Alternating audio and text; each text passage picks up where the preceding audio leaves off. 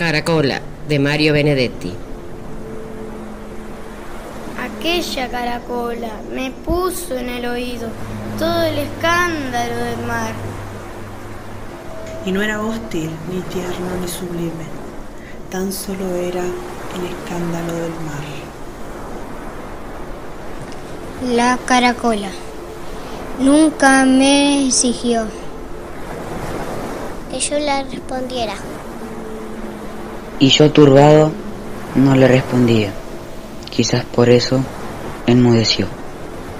Solo mucho más tarde, cuando supe o imaginé o deduje. Y aquel silencio nómade era una travesía. Caracola escrupulosa volvió a ponerme en el oído. Todo el escándalo del mar. Pero el mar era otro. Yo era otro.